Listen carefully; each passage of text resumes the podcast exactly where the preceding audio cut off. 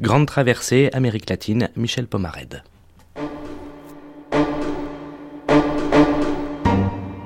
Amérique latine, un état des lieux. Une série d'émissions proposée par Michel Pomared, réalisée par Jean-Philippe Navarre, avec à la prise de son et au mixage, Philippe Brodin.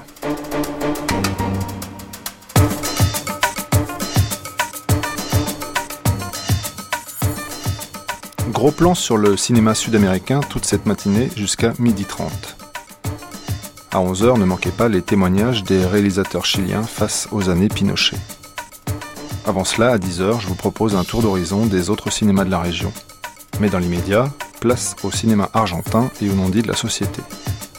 Et rapprochons, si vous le voulez bien, le travail de la réalisatrice Lucrecia Martel de celui de Leopoldo Torre Nilsson. De son premier film, La Ciénaga, tourné en 2001, Lucrecia Martel dit Il pourrait se passer dans l'Argentine d'aujourd'hui, au moment de la dictature, ou même avant. Avant, ce serait en 1957, date à laquelle Leopoldo Torre Nilsson a tourné La Maison de l'Ange. La Ciénaga, c'est le nom d'une clinique de Buenos Aires où sera conduite à un moment du film une riche quinquagénaire désœuvrée et avinée qui casse un verre près de sa piscine et tombe dessus. Mais nous n'en sommes pas encore là. Rappelons que Lucrecia Martel est née en 1966 dans le nord de l'Argentine, dans une grande famille de confession catholique, et que toute ressemblance entre réalité et fiction ne serait pas fortuite. Rappelons aussi que Leopoldo Torre Nilsson est né 40 ans avant, en 1924, et que dans sa Maison de l'Ange, il est question de la perte de l'innocence d'une adolescente et de la décadence de la bourgeoisie perclue de mensonges et d'interdits. Suivez donc avec nous cet aller-retour entre cinéma de la nouvelle vague argentine des années 2000 et celui du réalisme des années 50. Installez-vous confortablement près de votre transistor. Oui, le son crachote un peu, c'est normal. Vous venez de faire un bond en arrière dans le temps. La radiodiffusion télévision française présente en différé Connaître le cinéma l'émission publique de Jean Mitry et Philippe Hainaut.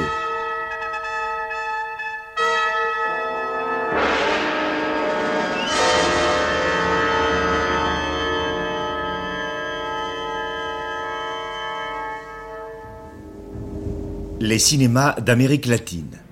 Aujourd'hui, le cinéma argentin, avec la projection de La Maison de l'Ange de Leopoldo Torre Nilsson et le documentaire vénézuélien Révéronne de Margot Benasseraf. Commentaires et débats avec la participation de Margot Benasseraf, Guy Gauthier et des spectateurs du studio Parnasse.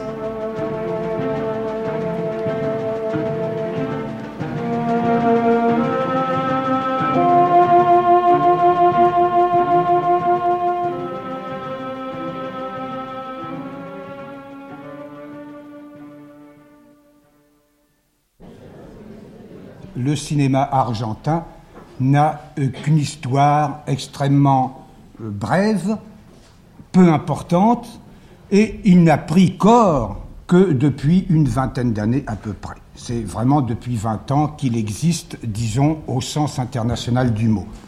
Aussi bien faire cette histoire, ça se résumera ce soir à une très brève nomenclature, et on peut vous rappeler que la première projection en Argentine a eu lieu exactement le 28 septembre 1896. Le premier pionnier du cinéma argentin est un certain Eugenio Pai, qui a tourné un premier film très court, puisqu'il n'avait pas plus de 17 mètres, en 1897, et qui s'appelait Le drapeau argentin. C'était tout simplement la photographie animée du drapeau argentin flottant sous le vent. Paille, toujours, a, un petit peu plus tard, tourné le premier documentaire d'actualité qui s'appelle L'arrivée du président du Brésil en voyage officiel. C'est un de ces euh, nombreux documentaires d'actualité, comme les Frères Lumière en tournaient autour des mêmes années 1897 et 1899. Ce film date exactement de 1900. Toujours le même Eugenio Pai a tourné en 1901 une autre petite bande d'actualité, un petit peu plus longue cette fois puisqu'elle avait 100 mètres, sur la revue de l'escadre argentine. c'était, je le répète, de ces petits documentaires d'actualité qui ne sont intéressants que comme témoignage d'un moment et des tout premiers pas du cinéma dans certains pays. Oui, ça a été vraiment le premier pionnier du cinéma argentin et il a été pionnier aussi sur le plan technique. En 1907, il a essayé d'établir le synchronisme image-son. C'était une recherche qui avait lieu dans plusieurs pays, bien lui-même s'en est occupé. On pourrait citer un concurrent de Paille, Eugenio Cardini, qui a tourné des scènes de la rue. Dans la plupart des pays, le cinéma a commencé par des scènes de la rue et des actualités. Mais euh, la date suivante la plus importante, c'est 1908. C'est en effet l'année où Mario Gallo réalise le premier film à scénario, La fusillade de Dorego. Euh, on lui doit également un autre film, Juan Morera, en 1909. Et en 1910, La Révolution de mai et Muerte Civile. C'est le premier cinéaste, Mario Gallo, le premier cinéaste qui fait du film à scénario en Argentine.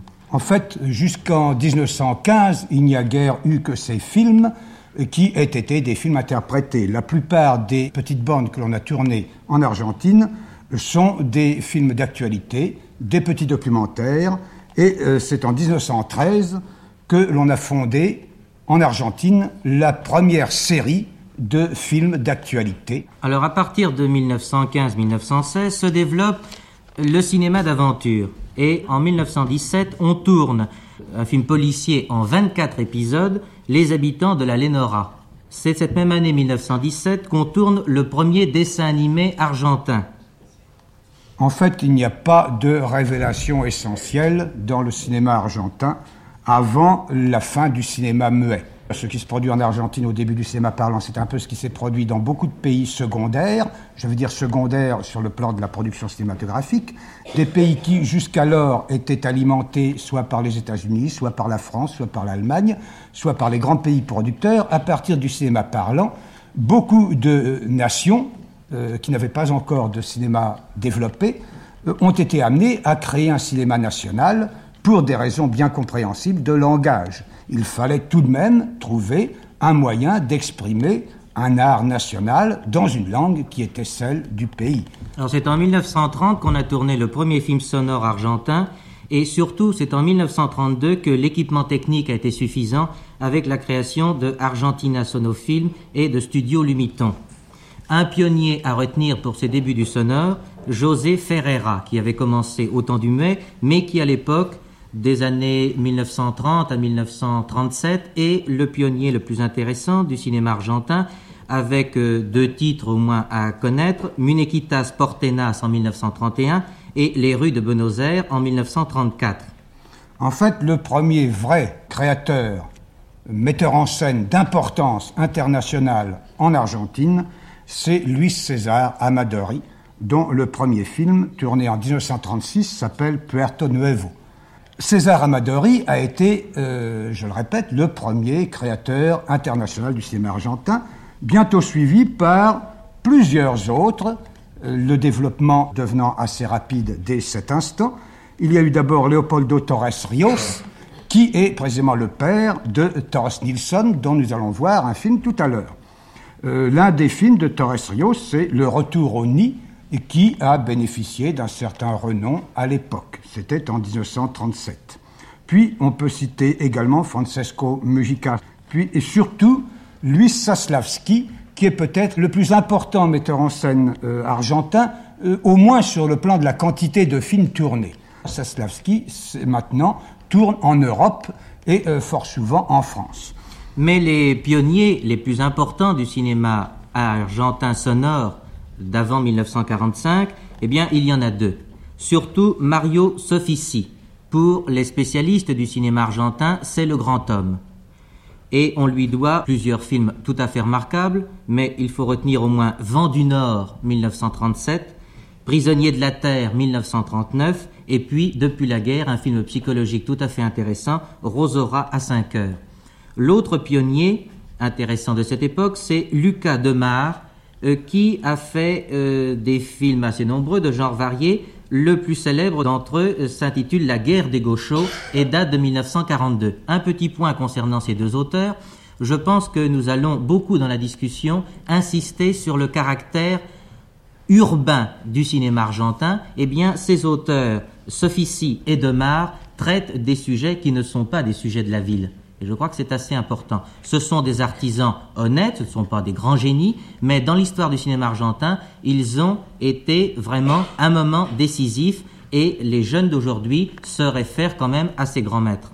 En dehors de cela, ma foi, il n'y a pas eu grand-chose à dire du cinéma argentin, si ce n'est que beaucoup de sujets du cinéma argentin ont été et sont encore inspirés de la littérature européenne. Euh, Noche de sang, euh, par exemple, Madame Bovary euh, également. Et puis, on peut signaler que le metteur en scène français Pierre Chenal a tourné en Argentine pendant la guerre. Depuis la guerre, un nom à retenir, et c'est le cinéaste de ce soir, c'est Leopoldo Torre Nilsson, le fils de Leopoldo Torre Rios, dont on a parlé tout à l'heure, et c'est le cinéaste le plus connu en Europe, et peut-être le plus significatif depuis la guerre. Ce qu'il y a de marquant dans l'œuvre de Nilsson, c'est que il est marqué par la culture européenne. Et il semble bien que de tous les pays d'Amérique latine, ce soit l'Argentine qui soit le plus ouvert aux courants européens. Deuxième point important, le cinéma de Torre Nilsson est un cinéma urbain. Les actions se passent dans les villes. Le troisième point qui est très important aussi, c'est que les sujets traités par Torre Nilsson ont trait à la bourgeoisie et essentiellement aux problèmes psychologiques de la bourgeoisie en relation avec le contexte social et même politique. Les schémas des films de Torre Nilsson sont presque toujours les mêmes et c'est peut-être un reproche qu'on peut lui faire, d'autant plus qu'il a subi des influences vigoureuses, dont celle de Buñuel, et que ces films donc peuvent sembler ne pas être toujours très originaux et euh, se ressembler les uns les autres. La Maison de l'Ange est sans doute le meilleur film de Torre Nilsson. Et vous allez donc, à travers ce film, trouver un certain nombre d'éléments types qui ne valent pas seulement pour Torre Nilsson. C'est l'histoire de deux jeunes gens en crise dans un milieu de haute bourgeoisie argentine à une époque historique essentielle, une époque charnière, et les problèmes sont posés parce que ces jeunes, évidemment, ont des réactions différentes de celles de leurs parents installés. Torre Nilsson n'est pas bien sûr le seul cinéaste argentin depuis dix ans. Il nous a peut-être bouché un peu l'horizon. Il y a depuis quelques années, depuis 1958, 60, comme dans tous les pays, une jeune école qui essaie de faire du nouveau. Mais il est certain que c'est par rapport à Torre Nilsson que ces jeunes vont se définir, quitte à faire autre chose ou même le contraire. On a vu quelques films argentins de jeunes très intéressants, par exemple, portant justement l'accent sur des problèmes sociaux qui ne sont plus des problèmes de bourgeoisie, qui sont par exemple les problèmes des taudis, le problème des faubourgs, le problème des voyous. Et il est possible et souhaitable sans doute qu'on retrouve des cinéastes de l'esprit de Sofici et de Lucas Demar, c'est-à-dire des gens qui quittent les grandes villes et qui euh, s'intéressent peut-être moins à la psychologie qu'à l'action et retrouvent les vastes horizons de la pampa argentine, ce qui ferait peut-être un cinéma euh, plus euh, varié et plus aéré.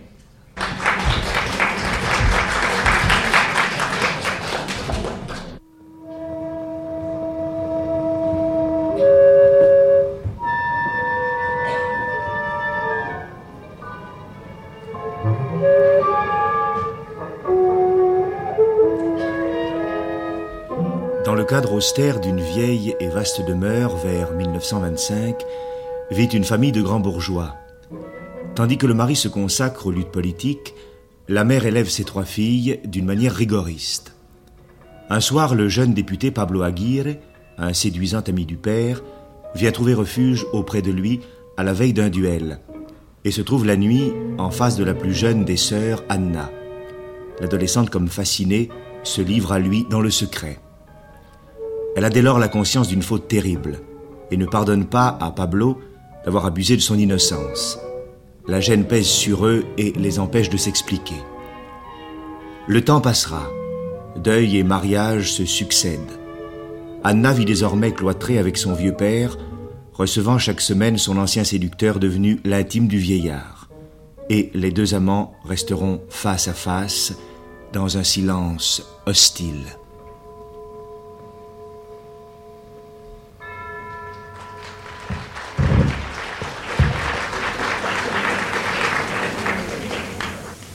La Ciénaga, Lucrecia Martel, Buenos Aires, 2001, première scène.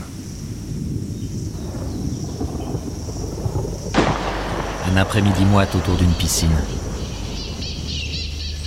Une table avec des poivrons rouges dans les assiettes, du vin rouge dans les verres, des glaçons dans les verres. Des mains qui ont du mal à tenir les verres. Il fait chaud.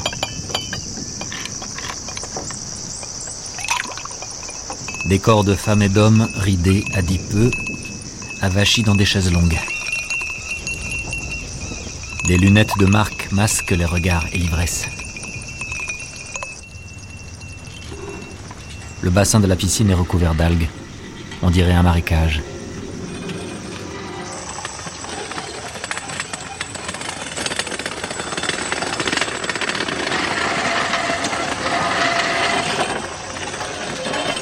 Maîtresse de maison titube, tombe et casse un verre. Mécha, c'est son nom. Mécha a la poitrine lacérée d'éclats de verre. Sa voix dit Je ne veux pas voir de sang.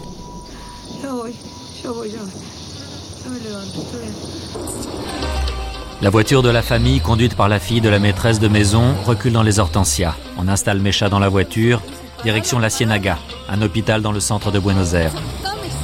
Pendant ce temps, à l'intérieur de la maison, le mari, Gregorio, torse nu devant la glace de la salle de bain, se refait un brushing. Son ventre flasque tombe un peu sur son short. Une voix confirme que Mécha perd beaucoup de sang. Nous avons le plaisir d'avoir parmi nous ce soir mademoiselle Margot Benacerraf, qui est l'auteur du court-métrage que vous avez vu sur le peintre Révéron tout à l'heure, et qui a bien voulu venir parmi nous pour parler également du cinéma argentin et euh, répondre aux questions qu'on pourrait avoir à lui poser à ce propos. Elle est très au courant de tout ce qui se passe dans le cinéma d'Amérique du Sud. Mais d'abord, on pourrait échanger des points de vue à la fois sur ce court métrage dont elle est l'auteur et puis sur le film La Maison de l'Ange que vous avez vu qui est, je crois, très caractéristique du cinéma argentin. J'aimerais, comme à l'habitude, que vous disiez d'abord ce que vous en pensez ou posiez des questions. Madame, je vous en prie. Je trouve qu'au point de vue technique, il y a une certaine recherche, en particulier dans les éclairages, qui vont jusqu'à même un certain onirisme, dans la séquence du duel, par exemple, puis dans les, dans les angles de prise de vue, et dans les cadrages. Dans les angles de prise de vue, il y a souvent, presque toujours des lignes obliques. Enfin, c'est très très fréquent. Et beaucoup de prises de vue, soit en plongée, soit en contre-plongée, pour, euh, en particulier pour photographier les visages. Maintenant, la critique que je ferais, c'est que cette société est tout de même, paraît un petit peu caricaturée. Je poserai une question, madame, parce que je crois qu'elle met le point euh, sur, sur un élément très important de l'écriture du film. Pourquoi ce parti pris? C'est un souvenir, c'est une réminiscence, oui, oui. C'est l'évocation par une jeune fille qui a brisé sa vie de l'élément essentiel de la clé de sa situation euh, psychologique et sociale en évoquant son adolescence, le milieu dans lequel elle a vécu et l'accident qui lui est arrivé. Donc tout le film est construit comme un souvenir. Le personnage essentiel du film, c'est la durée. C'est un film sur le temps. Et c'est d'ailleurs ce qui justifie tout ce que dit Madame relativement au cadrage et relativement à cette composition très onirique du film, à laquelle contribue énormément la qualité photographique. Euh, certaines images, certaines photographies tramées, euh, certaines photographies qui embrassent, si vous voulez, cette réalité dans une sorte d'irréalisme, de climat qui n'est pas tout à fait de rêve, mais qui est une sorte de, de réalisme imaginaire, de réalité recomposée, de réalité restructurée, qui est précisément la réalité du souvenir, n'est-ce pas Oui, Et c'est ça qui est très beau, je crois, dans ce et film. et il y a deux éléments alors qui, de ce point de vue, je crois, se combinent et font la valeur de ce film. C'est que sur le plan personnel, sur le plan subjectif, nous avons un film de souvenirs, d'évocations distillées, très lentes, et n'oubliez pas que c'est vu aussi par une jeune fille. Par conséquent, c'est fait avec infiniment de finesse, de subtilité. On ne cherche pas la force, on cherche la sensibilité qui caractérise cette jeune fille mais aussi sur le plan social, sur le plan de l'observation. Alors là, n'oubliez pas que c'est toute une époque de l'Argentine qui est évoquée et certainement auquel le public argentin est très sensible. Ce film-là est à cataloguer dans un genre très précis et très riche du cinéma, c'est ce qu'on appelle le film d'Esvé. Et ce n'est pas un terme péjoratif, naturellement. C'est l'évocation d'une période qui, qui va progressivement grenier des souvenirs. Sur le plan de la qualité psychologique, il y a une nuance, il y a une subtilité, il y a une délicatesse de touche et de ton, moi, qui m'a vraiment ravi d'un bout à l'autre. C'est d'une, d'une sensibilité, et, vraiment, c'est un, un des rares films qui évoque et qui traduisent assez ce tempérament d'une adolescente à travers la mémorisation de tous ces événements. N'est-ce pas? Ce n'est pas seulement le souvenir, c'est, comme disait Eno, le souvenir d'une jeune fille, et, qui, était d'ailleurs presque une enfant, n'est-ce pas, au moment où tous ces événements sont passés. Et ça, c'est ce côté à la fois fleur fanée, désuet, ce parfum étrange, mais en même temps cette subtilité, ce, caractère, cette richesse, si vous voulez, de euh, délicate, et qui fait, à mon sens, toute la valeur du film. Le film ne fait que 85 minutes, et il est traité comme une nouvelle, et je crois qu'il a aussi les caractère d'une nouvelle cinématographique. Il est d'ailleurs entièrement fait, vous l'avez vu, de détails. C'est une somme de détails et traduit avec un art des nuances. Je suis tout à fait d'accord sur ce point, car le film ne conclut pas du point de vue politique. On ne sait pas ce que deviendra Pablo. On ne sait pas non plus ce que deviendra le problème de la femme, car c'est en fait, me semble-t-il, le double problème qui est posé. Et en fait, c'est un seul problème, c'est le problème de la liberté. Liberté d'expression, liberté de la femme par rapport à une éducation rigoriste. Je sais pourquoi je crois qu'en effet, on voit bien que c'est une nouvelle. Ce, fait est un charme de plus. Monsieur demande la parole là-bas. Je ne sais pas dans quelle mesure on, peut dire que c'est un film qui est ouvert sur l'avenir. Je pense que ce qui est l'élément frappant, on le sent au départ du film et on le retrouve à la fin, c'est justement cette impossibilité pour les deux êtres de communiquer. Le rapprochement entre les deux êtres n'existe pas. La communication n'existe pas. Elle n'existe pas plus d'ailleurs entre la fille et le père. Pas plus qu'elle n'existait entre les filles et la mère. C'est un monde qui est fait de conventions et je pense que là-dessus, euh, le film est intéressant parce qu'il nous décrit une civilisation, c'est pas simplement une série de principes, mais une civilisation, et qui est peut-être d'ailleurs un lien commun avec les autres films d'Amérique latine. Je pense au film mexicain euh, où la religion était également sous-jacente, et on la retrouve ici, avec un étouffement beaucoup plus grand. Merci, je crois que vous avez dit, monsieur, l'essentiel. Gauthier Oui, je, voulais souscrire entièrement à cette appréciation de monsieur concernant l'atmosphère du film, et euh, c'est bien souligné par les autres films de Torre Nilsson. L'ensemble de l'œuvre de Torre Nilsson dépeint des conditions qui sont des conditions de claustration. Et en fait, euh, les autres films de Torre Nilsson, et je pense à La main dans le piège, qui vous avez peut-être vu à la télévision récemment et qui euh, a des ressemblances étonnantes avec celui-là, et qui, lui, n'est pas vu euh, sous forme de retour en arrière, est traduit avec les mêmes cadrages. Il y a une société euh, renfermée sur elle-même qui vit de ses préjugés, euh, de ses tabous, de ses frustrations, et qui essaie évidemment de compenser cela sous un plan beaucoup moins conscient. Et je voulais dire que cette image me semble être en définitive celle de l'Argentine. Et on rapproche l'Argentine des autres pays d'Amérique latine, ça me paraît à la fois vrai et faux. Faux en ce sens que l'Argentine paraît, là-bas, à l'extrémité sud de l'Amérique latine, euh, une sorte d'îlot isolé qui se sent beaucoup plus proche de l'Europe que des autres pays d'Amérique latine. Donc, euh, ce que l'on peut souligner ici, c'est que cette atmosphère est en somme la peinture d'un monde vu de l'intérieur. Et évidemment, ce, détail biographique est peut-être sans intérêt, mais enfin, Leopoldo Torre Nilsson, n'est pas seulement argentin, il est scandinave par sa mère et il a de très fortes connaissances dans le, cinéma suédois et européen et il a une culture européenne et il est à rapprocher pour cela d'un grand romancier argentin qui est Borges, qui lui aussi n'est qu'à moitié argentin. Et cette espèce de tendance centrifuge dans le cinéma argentin est constamment présente. Ce serait peut-être intéressant de demander tout de suite à Margot Benacerraf ce qu'elle pense de cette position.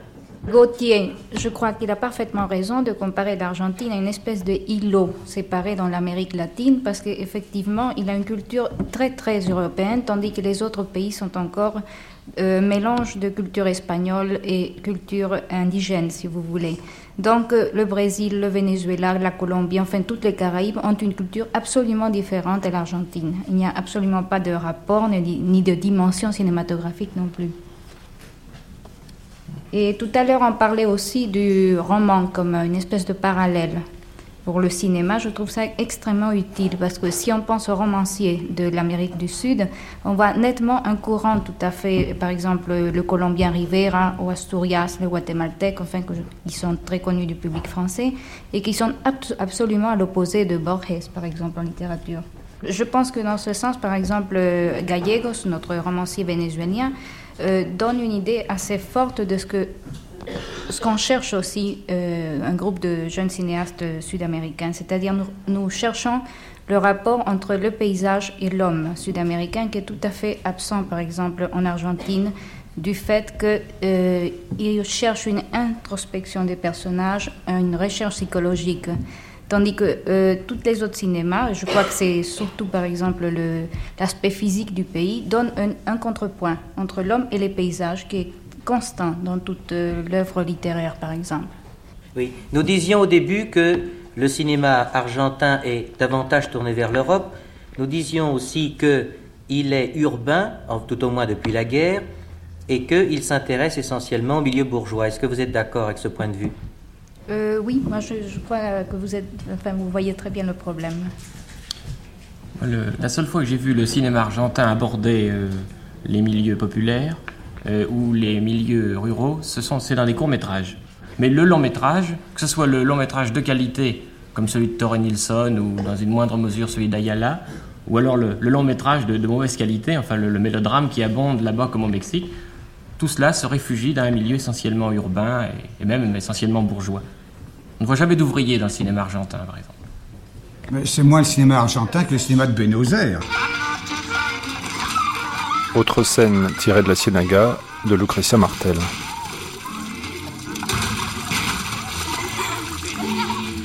La fille de Mecha avec d'autres adolescentes de bonne famille réunies dans un magasin de fringues à Buenos Aires.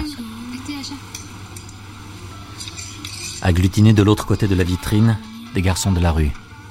Un d'entre eux est invité à entrer. Les filles lui demandent d'essayer un t-shirt devant elles.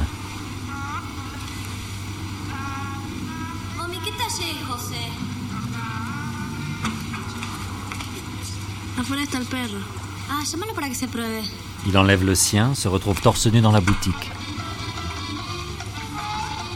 Échange de regards des filles entre elles.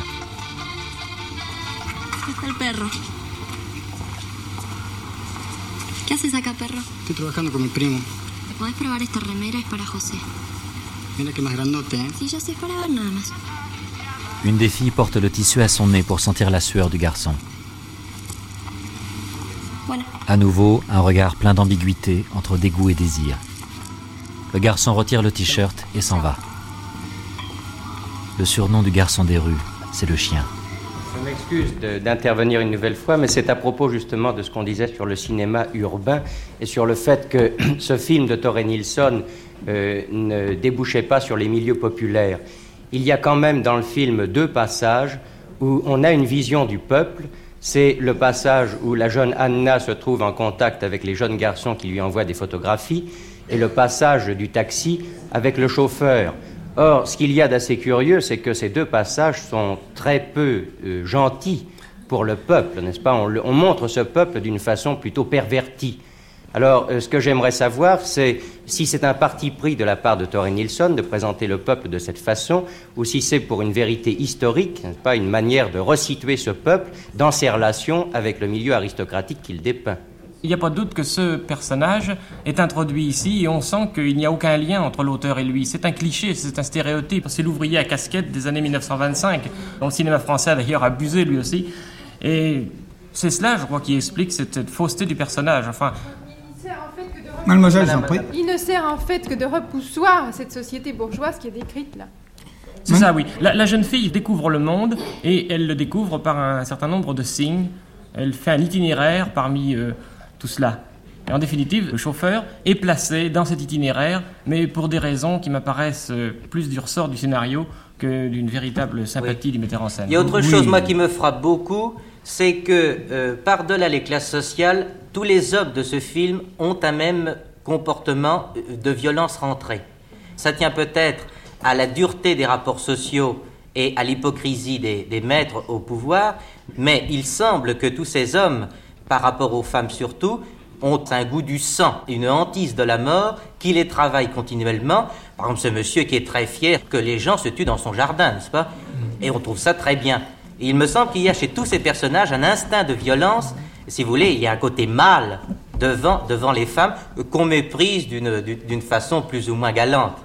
Moi, je ne sais pas, je crois me tromper, mais enfin, je pense que ce film baigne dans une atmosphère de sexualité et que l'éveil des sens de cette jeune fille se fait dans ce climat de religiosité. Parce qu'il y a une scène qui m'a beaucoup frappée, c'est l'histoire de la Bible. La Bible que l'on lit et que l'on interprète. Ces jeunes filles-là n'avaient absolument aucun moyen de savoir ce que c'était que le sexe. Alors elles ne peuvent le découvrir que par l'intermédiaire de la religion, puisque c'est la religion qui qui en, somme est le trait commun entre les grandes personnes et les, les, êtres jeunes. Elles n'ont pas de communication autrement. Alors c'est dans cette atmosphère que cette jeune fille s'éveille et ses sens s'éveillent et c'est ce qui la conduit irrémédiablement vers cet homme qui est le premier qui l'a fait danser. Il ne faut pas oublier que le premier contact physique de cette jeune fille, eh bien c'est le contact avec cet homme. Et je crois que son, le mouvement qu'elle a vers lui, c'est un mouvement des sens qui est irréfléchi mais qui vient très bien et qui, qui est une suite très logique. Et puis alors bien entendu, elle est surprise parce que dans ce climat, il ne peut pas en être autrement. Et alors, euh, il faudrait faire intervenir Freud ou bien, je ne sais pas. Mais enfin, de toute façon, je pense que c'est ce qui, fait que cette cassure se produit, cette incommunicabilité qui s'établit entre eux. Oui, je crois qu'il n'y a même pas besoin de faire intervenir Freud. On sait par expérience quotidienne que tout excès appelle son contraire et que ce rigorisme, ce puritanisme excessif ne peut appeler qu'une explosion, qu'un drame au moment de l'initiation surtout d'une jeune fille. Dans une voiture, un couple d'invités avec leurs enfants se dirige vers la maison à la piscine, celle de Mecha et Gregorio. La femme réclame une piscine à son mari, la leur est trop petite.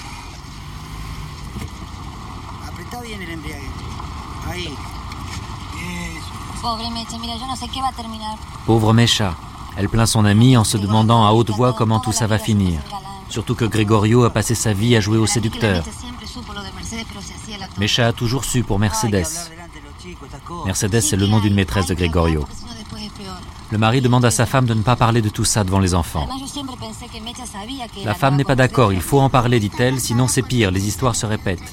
La petite fille intervient. Gregorio est marié, il est avec une autre.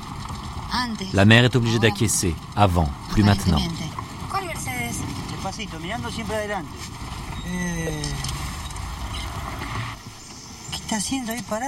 La voiture s'arrête derrière celle de Gregorio, justement. La femme descend. Le mari reste dans la voiture avec ses enfants. Son commentaire comme pour lui-même. On y reste planté là, ce type. C'est vraiment un bon à rien. Il va falloir que je descende.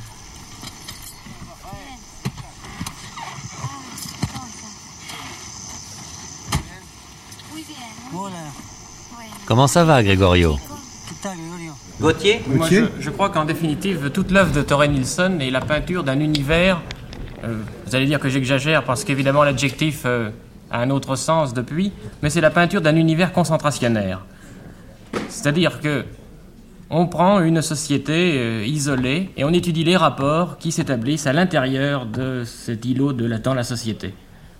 Et en définitive, lorsqu'on pense à Borges, par exemple, le, romancier argentin, il y a dans, ses œuvres la même hantise. On sent, n'est-ce pas, le regard de tous les personnages fixés vers euh, une sorte d'impossible ailleurs. Et c'est ce qui m'apparaît être, en définitive, le dénominateur commun des films argentins. Même les mauvais. J'ai repensé, moi, non pas du point de vue de l'esprit, mais du point de vue du symbole, à l'ange exterminateur de Buñuel. Ces personnages enfermés, ces bourgeois claustrés, et qui ne peuvent pas sortir, on ne sait pas si c'est un miracle ou une paralysie de la volonté, ils ne peuvent pas sortir, ils ne peuvent pas échapper à leur, euh, à leur claustration. Il y a une chose, c'est que euh, ce film, c'est pas du tout une critique de la religion, c'est une critique de la bigoterie, si vous voulez, n'est-ce pas, qui n'est plus du tout de la religion, qui est une interprétation absolument faussée, absolument déviée, où tout, où justement toutes les morales, toutes les croyances n'ont plus rien que d'artificiel et de conventionnel. Moi, ce qui me frappe surtout dans le personnage de la mère, c'est qu'il croit en l'enfer. Oui, oui, oui. C'est la peur. C'est la peur qui est La, qui est la clé du comportement et de la psychologie de cette femme. C'est la peur, la peur devant la vie, la peur devant les autres. La, la peur du camp dira-t-on C'est l'incarnation de la peur, cette femme. Et évidemment, les jeunes filles qui sont ouvertes à la vie, qui sont innocentes, n'ont pas cette attitude de peur et ne comprennent Avec, pas cette avec, avec n'oubliez pas, euh, Eno, la, euh, la gouvernante, La gouvernante. qui, a, qui est très curieuse, parce qu'il y a à la fois ce côté de peur et toute cette diatribe contre l'enfer, n'est-ce pas, qu'elle fait à la jeune fille, et en même temps, avec une sensualité refoulée derrière elle, Oui. combien, combien goûte-t-elle les baisers de Valentino, n'est-ce pas, quand elle est au cinéma N'est-ce pas. Ça, c'est, sa psychologie est tout à fait remarquable. et puis c'est une très- femme du peuple. C'est une femme du elle, elle a peuple quand même qui, a un chose côté de, de- plein de bon sens. de, de, de, cons- de complexe, n'est-ce pas, qui est très intéressant. La jeune fille est la seule qui soit vraiment sincère au point de vue religieux. Les autres euh, continuent à pratiquer sans, sans, réfléchir, tandis qu'elle, elle refuse la communion parce qu'elle se sent pas assez pure euh, pour la recevoir. Ce que j'aurais voulu demander aussi, c'est si Nilsson, euh, vous disiez qu'il est suédois par un certain côté Sa mère. de, de sa, de sa mère. Euh, vous avez cité comme référence Buñuel, j'ai failli souvent citer Bergman. Parce qu'on retrouve des préoccupations de Bergman, en particulier euh, cette, la façon dont il est marqué par, une, par un- le milieu protestant puritain dont il a été élevé. Je voudrais savoir si Nilsson a été élevé dans le même milieu Je crois qu'on lui-même. je crois qu'on peut même dire quelque chose de plus étonnant, c'est que les Sud-Américains se sont intéressés à l'œuvre de Bergman avant les Français. Et sur le plan de l'ensemble, ça me paraît beaucoup plus proche de Bergman que de Buñuel. Je- Enfin, on pourrait citer beaucoup de cinéastes européens. Un peu trop même. Va pour la thématique la référence à Bergman, mais au point de vue stylistique, c'est la référence écrasante à Orson Welles. C'est bien ce qui me gêne, c'est qu'on peut tout citer à propos Oui, de ce c'est ça. On lui a beaucoup reproché d'ailleurs. Oui, mais est-ce que, est-ce que à travers toutes ces influences, qui sont visibles, qui sont évidentes, est-ce qu'il n'y a tout de même pas une certaine personnalité? J'ai remarqué, je ne sais pas si vous l'avez remarqué aussi, que justement il y a une certaine discrimination au point de vue technique entre les séquences qui sont qui viennent des réminiscences de la jeune fille, qui sont les éclairages avec un certain halo, alors au contraire que les, les scènes réelles qui sont rajoutées par l'auteur, oui. c'est pas du tout le même éclairage, un éclairage blanc plus net. C'est plat, l'image est volontairement Oui. plate. C'est très juste. Les acteurs sont argentins de Euh, je peux vous répondre à ça parce que je connais très bien le groupe d'acteurs. Le monsieur qui fait les députés, c'est Oui. un acteur chilien, Lautaro Murua, qui par la suite est devenu metteur en scène, qui est un très bon acteur de théâtre et qui a fait un film remarquable qui s'appelle Alias Gardelito, qui, a été primé dans un festival de cinéma latino-américain il y a deux ans. Et justement, qui rejoint aussi cette tendance dont on parlait toute la soirée à propos des films urbains. A même tous les films récents des jeunes metteurs en scène argentins sont toujours sur la ville. Et le film de Lautaro Murua aussi, c'est sur le personnage qu'on appelle là-bas le, le, le macho, si vous voulez un peu. C'est euh, l'homme fort. Et, et la jeune fille euh, Il est argentine. est argentine, c'est- Elsa Daniel, oui, d'Argentine. C'est une, une actrice de théâtre ou... Euh, je crois qu'elle a fait du théâtre. Elle est, elle est- elle Elle est est très bonne. pleine de, de, de, de, de fraîcheur, de charme.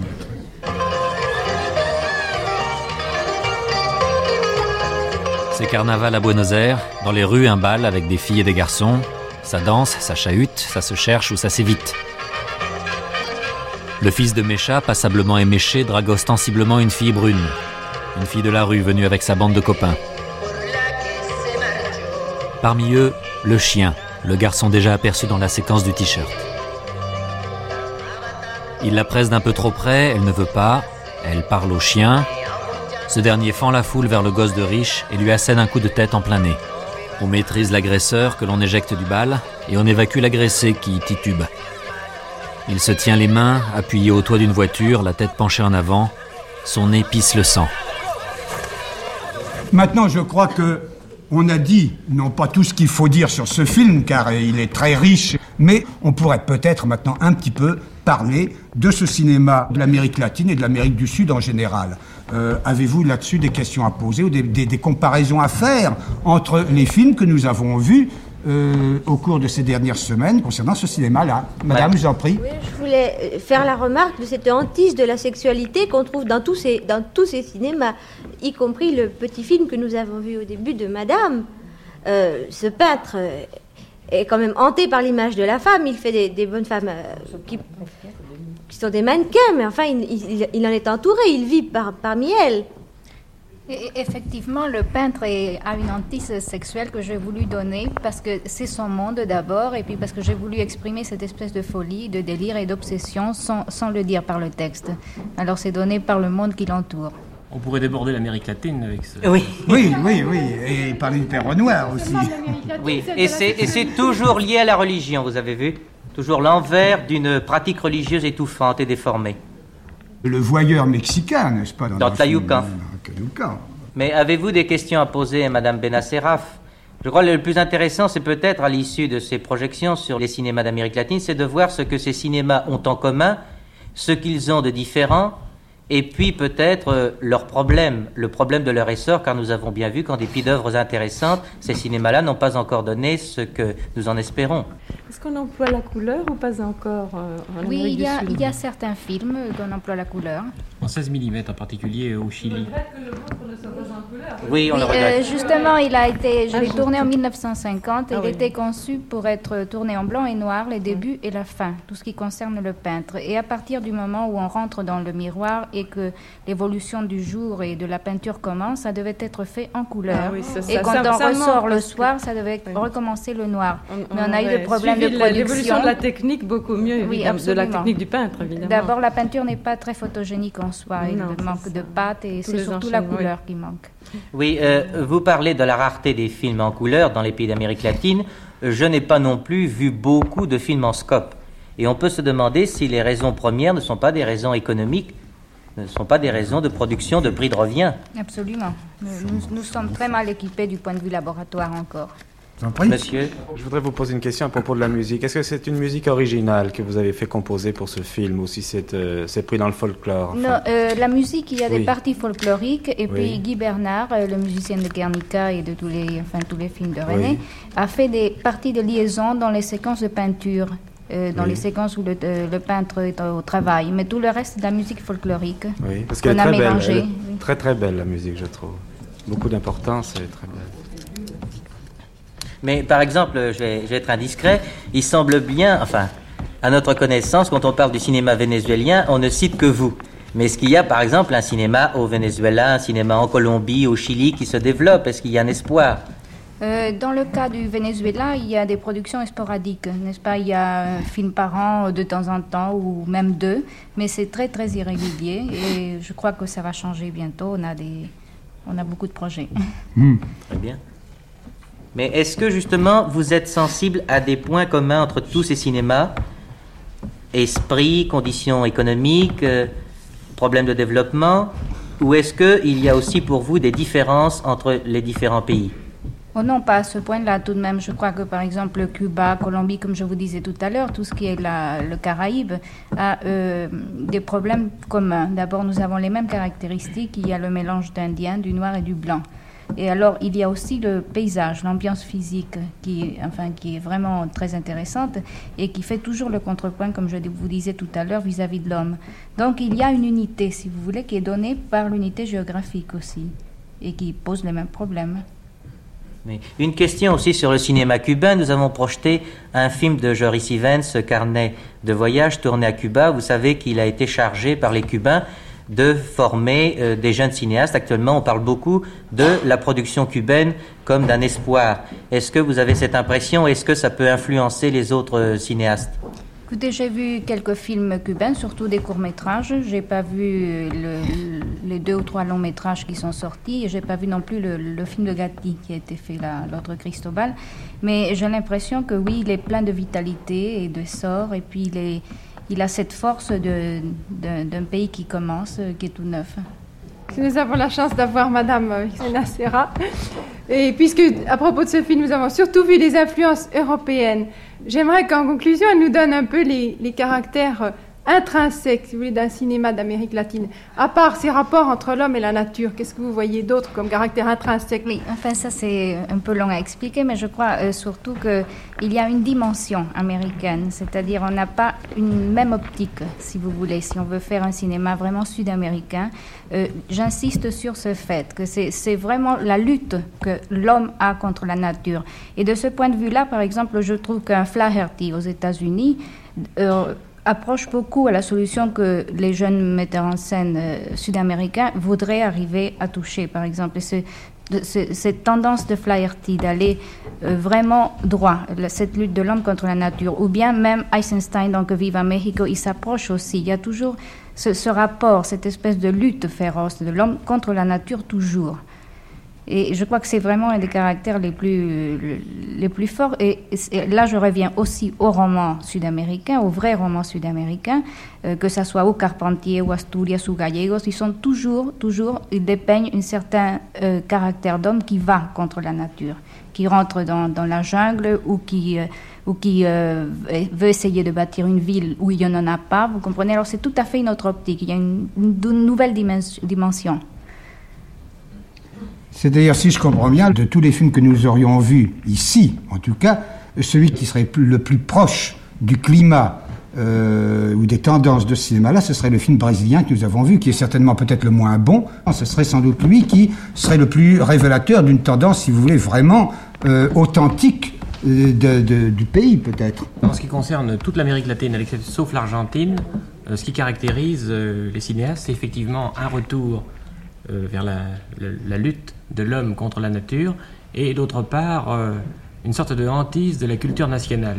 Le fait d'aller rechercher dans les traditions, euh, en particulier dans la littérature orale, des thèmes qui étaient déjà développés pour les porter au cinéma. Je crois que c'est cela. Mais indépendamment de cela, il y a entre les cinémas brésiliens, mexicains et cubains, par exemple, de grandes différences le cinéma artistique au Mexique, et à l'exception de Buñuel, qui est vraiment un cas, est à peu près muselé, n'est-ce pas? Le, Mexique produit euh, des films euh, de grandes séries, des films qui sont destinés à un, public facile à satisfaire. Et le, seul film de qualité qui était produit au Mexique, à ma connaissance, c'est le, Balcon vide de Garcia Scott, qui est un film réalisé par un cinéaste de talent, mais le samedi et le dimanche est assez frais, et avec des moyens qui sont vraiment des moyens d'amateurs. Alors au Brésil, la position est différente parce qu'il y a un groupe de jeunes, vous avez vu Carlos Diegues en, fait partie, euh, ainsi que Glober Rocha, ainsi que Nelson Pereira dos Santos, Joaquin Pedro, et euh, tous ces jeunes euh, forment un groupe extrêmement combatif qui essaie de faire un cinéma réellement brésilien.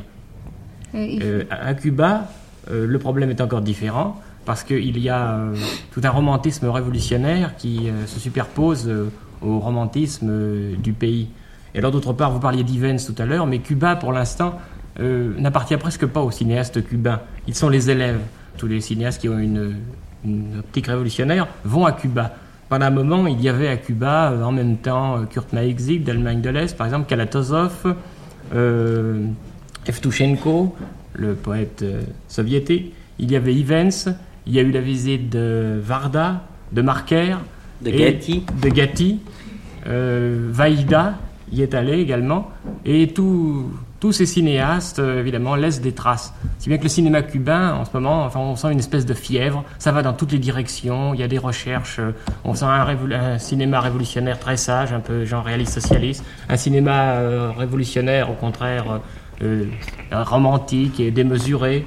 On sent des tentatives pour s'inspirer des différentes influences qui ont lieu à Cuba. Enfin bref, actuellement, Cuba, c'est un véritable bouillonnement on ne peut pas classer les films cubains. Le seul pays qui trouvait sa voie, à mon avis, c'est le Brésil.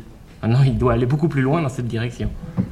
D'ailleurs, il faut parler peut-être, dire deux mots d'un cinéma commercial qui est absolument euh, envahissant. Enfin, il est soit didactique, et alors euh, d'un didactisme très primaire, parce qu'il s'adresse évidemment à un public euh, illettré dans certaines régions d'Amérique latine, ou alors à un public qui demande encore des émotions fortes, si bien que même dans les festivals internationaux, enfin à Sestri par exemple, qui est le festival des, du cinéma latino-américain, il y a des, mélodrames qui sont impensables. Enfin, c'est extraordinaire qu'on puisse réaliser. Ils sont impensés aussi. Et alors, vu, vu dans un tel contexte, vu dans un tel contexte, je vous assure que le mérite de Torre Nilsson, celui de, et même celui de Carlos Diegues, et puis des reproches de, de Mitri, celui de Garcia Scott apparaît immense. Parce qu'il faut voir que la production courante est, d'une médiocrité affligeante. Enfin, je ne sais pas si vous, c'est à vue, mais c'est extraordinaire. Euh, Madame demandait si on avait un point commun des recherches des cinéastes sud-américains. Je crois que nous avons un de très très net, c'est que nous sommes absolument contre cette série de films exotiques qu'on vient faire en Amérique du Sud. Et euh, vraiment, nous sommes euh, violemment contre le genre de film Empire du Soleil, Magie Verte, euh, enfin tous ces films qui sont Orfeo Negro compris. Oui, absolument. C'est tout à fait vraiment la mascarade. C'est une chose que nous sommes absolument contre. Alors c'est pour ça que nous essayons euh, alors d'approcher de plus près euh, une Amérique que peut-être vous ne connaissez pas ou qui n'est pas si drôle ou si amusante que Orfeo Negro ou que Magie Verte. Dernier extrait du film La Ciénaga de Lucrecia Martel.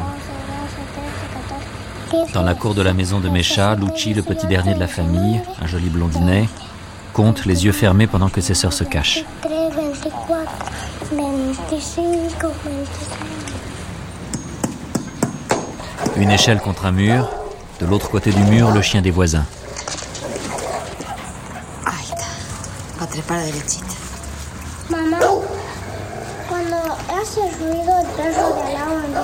Va a peur que le chien casse le mur. a romperlo. ¿A quién? Al perro al lado a esta. ¿A la pared va a romper? ¿Cómo va a romper Mais non, le rassure sa mère, qui attache une bouture de fleurs à un tuteur. Grande. Perro. Sí.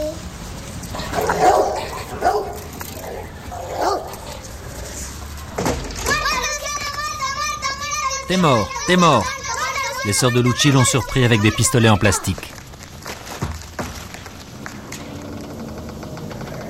Elle monte à l'échelle tour à tour et annonce que de l'autre côté du mur, il y a un chien rat.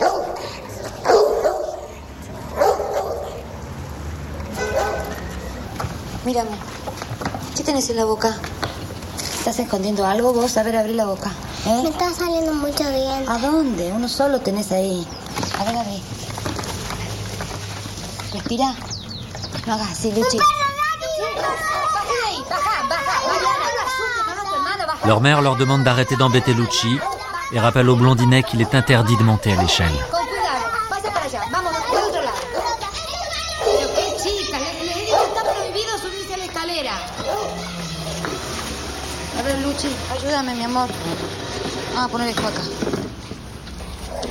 Plus personne dans la cour et le chien qui continue à aboyer.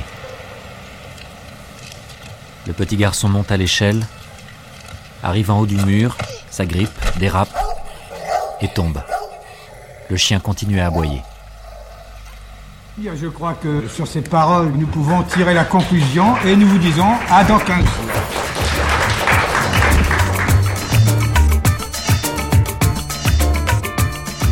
La radiodiffusion télévision française vous a présenté en différé Le cinéma argentin et les non-dits de la société.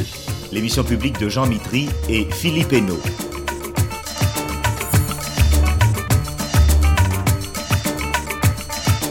Aujourd'hui, le cinéma argentin, avec la projection de La Maison de l'Ange de Leopoldo Torre Nilsson Et de la Ciénaga de Lucrecia Martel. et le documentaire vénézuélien Révéron de Margot Benacerraf. Commentaires et débats avec la participation de Margot Benacerraf, Guy Gauthier et des spectateurs du studio Parnasse. Prise de son, Michel Sévenage. Régisseur de la scène, Georges Richard. Assistante de réalisation, Nicole Geisweller. Documentation INA Philippe Chaligné. Pour approfondir cette archive, rendez-vous sur notre site internet. L'adresse c'est www.franceculture.com. Aux auditeurs désireux de nous écrire, nous rappelons notre adresse Maison de la RTF, 116 Avenue du Président Kennedy, Paris 16e. Restez avec nous dans un instant, notre débat.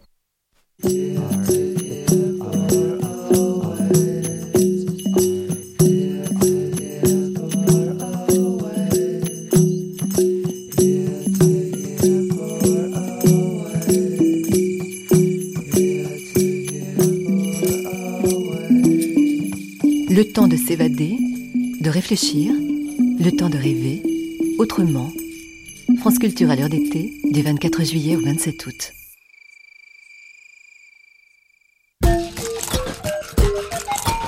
Dix écrivains étrangers, dix parcours, une multitude d'univers, dix écrivains et à travers leur voix, un regard sur la réalité de leur pays, les rapports entre l'histoire et le présent, leur propre histoire et celle à laquelle ils appartiennent.